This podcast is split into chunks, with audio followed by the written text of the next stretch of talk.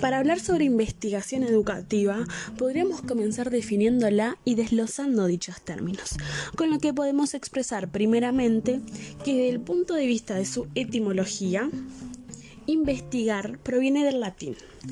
con dos divisiones. In, que significa en, y vestigare, que significa hallar, inquirir, indagar, seguir vestigios lo que conduce al concepto más elemental de descubrir o averiguar alguna cosa, seguir la huella de algo, explorar algo. De esta manera, se podría considerar a un investigador como aquella persona que se dedica a alguna actividad de búsqueda, independientemente de su metodología, propósito e importancia.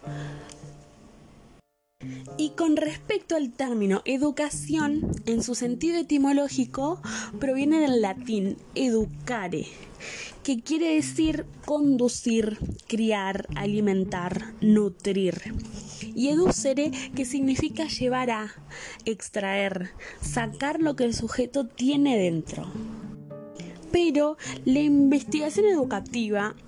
no es nada de eso no es solo eso, sino una realidad que se construye en un contexto a partir de la interacción con otros sujetos en la cotidianidad educativa.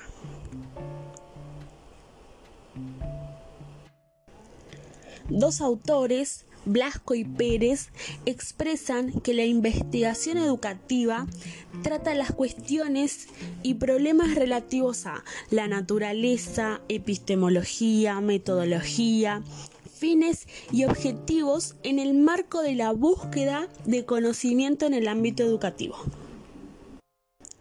pero luego de variados planteos se concluye que la investigación educativa es un conjunto de acciones sistemáticas con objetivos propios que apoyados en un marco teórico o en uno de referencia,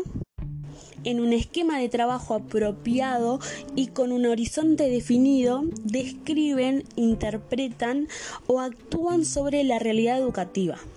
organizando nuevos conocimientos, teorías, métodos, medios, sistemas,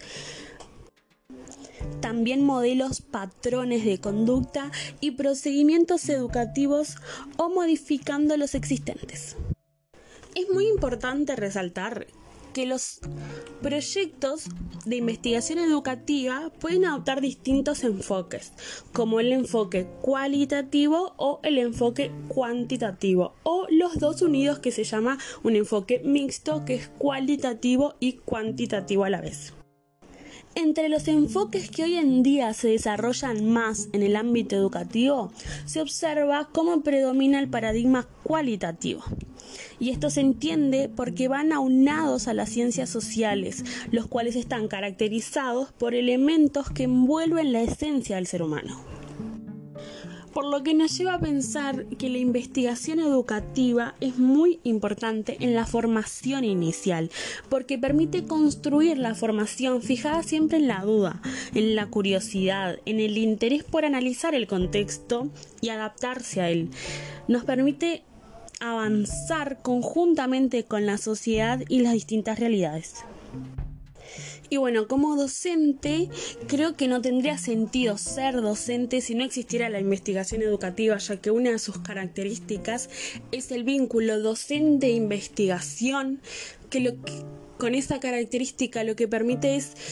realizar proyectos e investigaciones educativas que permitan mejorar la educación que los docentes brindamos a los distintos estudiantes y la misma definición nombrada al inicio ya es lo suficientemente clara que las nuevas realidades, los nuevos contextos necesitan sí ser analizados, cuestionados y renovados. Y para terminar me gustaría nombrar a Paulo Freire,